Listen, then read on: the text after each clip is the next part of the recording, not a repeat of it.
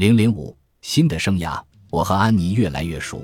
我最喜欢她的一点是她的笑容，她嘴角微翘，眼睛里充满了光。一旦发现有趣的事情，她就会仰头大笑。那时她的脖子已经开始蜷缩，上背部的隆起愈加明显。但在开心或与朋友一起的时候，她脸上会毫不掩饰地流露出欢笑与喜悦。每次她来问诊。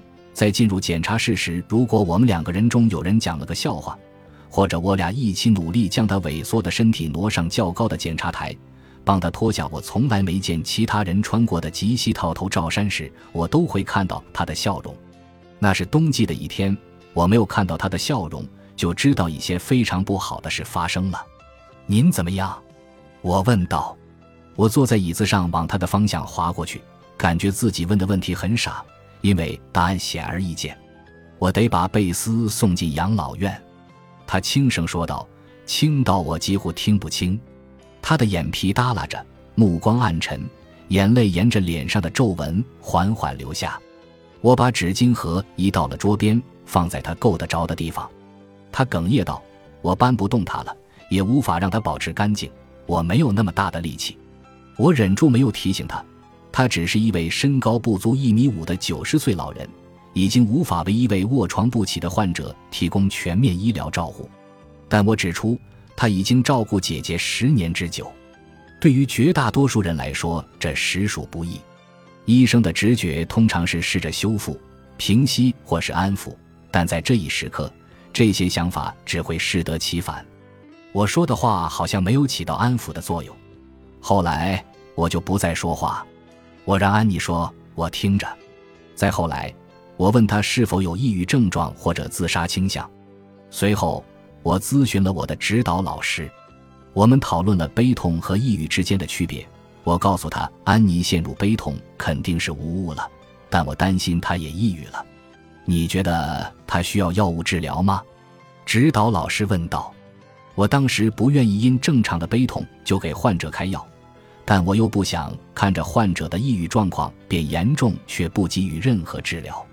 那天，我决定不给安妮开药，而是请她第二周来我这里复诊。后来见面时，她脸上的笑容不见踪影。她告诉我，她吃不下东西，无法入睡，也没法正常生活，生活变得索然无味。她确实需要药物治疗了。我告诉安妮。多少年来，治疗抑郁的唯一药物有着非常强的副作用，而我们很幸运，现在有一款新的药物问世。该药物副作用较小，通常几周后便会消失。这是一条经过权威考证的信息，因为为了临床问诊，我专门提前阅读了最新文献，并且成功的用这种抗抑郁症药物治疗了我的其他几位患者。我递给安妮一份处方单。安排好一个月后去访诊，告诉他我会很快跟他通电话，问问病情进展。在我第二周给他打电话时，电话没人接，我留了一则语音留言。我希望是因为药物有效，他又能四处走动了。我意识到这只是我一厢情愿的想法。事实上，我感到如释重负。不管安妮感受如何，至少我是这么觉着的。对我来说，如果安妮身体状态良好，给他电话留言的方式比与他通话更简单，也更有效率。给他留言后，电话沟通的责任就从我身上转移到安妮身上了。我可以把给安妮打电话从我的日程表上划掉，然后继续我的下一个任务了。那个月，我正好要在医院轮班，我们的团队在门诊部从早上八点钟就开始接打电话，一直持续到第二天早上八点。虽然通常我较为喜欢出诊工作。但那天极其繁忙，出现了需要连续上班三十六小时的突发情况。那天下午，我原打算尽快完成工作，以免耽误我的门诊患者的时间，然后尽快赶回医院。你可能会说，这一常见的安排是医院培训制度的失误，但这确实是基层医疗服务的预言。因为精心照看患者与临床医生只能在十至十二小时内完成日常工作的要求之间，常常存在直接的矛盾。给像安妮一样有危险的患者打电话，给患者再次开药，回答患者的疑问，决定患者是否需要复诊，或者你能否让患者免于路途奔波，类似的工作，还有给医院医生或者出诊的护士打电话，确保患者从医院转移到家的过程很安全，以及和看护人及患者身边的亲属通电话。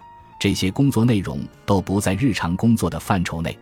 这些工作需要一小时、两小时或者三小时完成，并且这些工作对于患者的看护来说至关重要。这个现实是基层医疗服务的常态，也是让医生疲惫不堪的诱因之一。这一现状可以被定义为患者和医生的最优安排与医疗体系所关注的重点及报销覆盖范围之间的蓄意错配。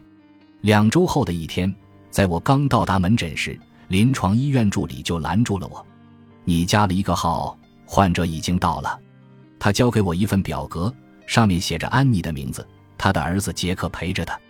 安妮比上次来时看着更瘦了，她坐在塑料靠椅上。一位较年轻也更壮实的男性版安妮一直在门诊门口来回踱步，他从来没有这样过。杰克说道：“他很反常。”我转向安妮：“能不能告诉我你现在怎么样？”从我进入房间，安妮还没有抬起过头。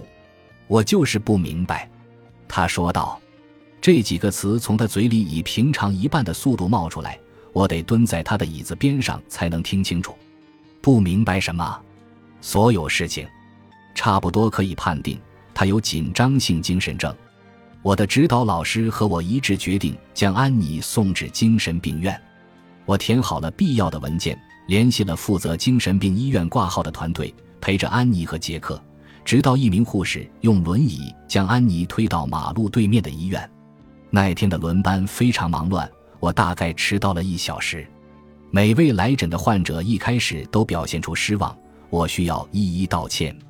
到六点时，我看到绿屏的传呼机上有精神病院的来电显示，除我之外，其他医生都已经完成出诊，其他的后勤人员也都回家了。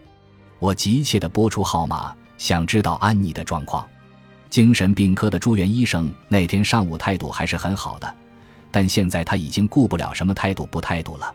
他血液中的那含量已经是一百二十一毫摩尔每升了。他说道：“难以置信，你在把他送进精神病医院时，竟然没有检查这项指标。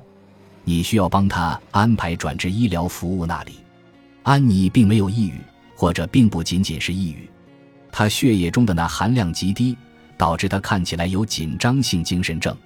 据我所知，这也是一开始导致她抑郁的原因。在安妮把她姐姐贝斯送进养老院后，我调整了她的血压药。新的血压药组合会降低血液中的钠含量。我按照医学标准给他检验了一次血液，但没有二次检验，因为安妮抑郁的诱因看似很明显。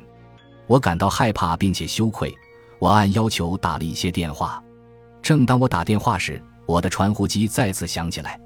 这次是医院的接线员，他说有一位患者的儿子要求我尽快回电。杰克十分愤怒。并且质问我是否知道自己的所作所为，我只能频频向他道歉。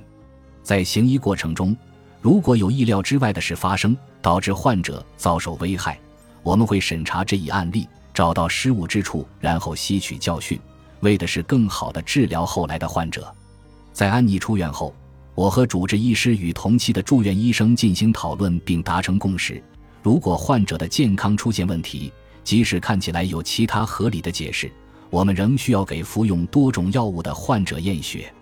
我们还发现了一些服用我给安妮开的那款抗抑郁药物所导致的老年人血液钠含量极低的类似案例报告。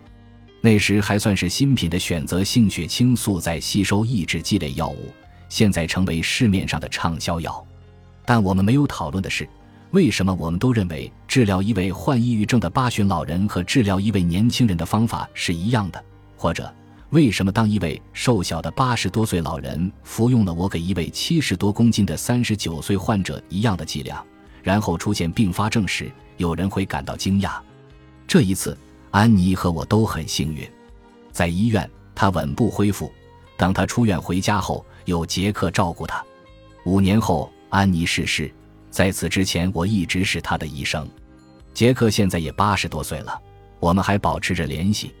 有些患者教会医生很多，而医生却无法回馈。安妮给我上了一堂老年医学课，尽管直到许多年后我才真正了解其中的含义。本集播放完毕，感谢您的收听，喜欢请订阅加关注，主页有更多精彩内容。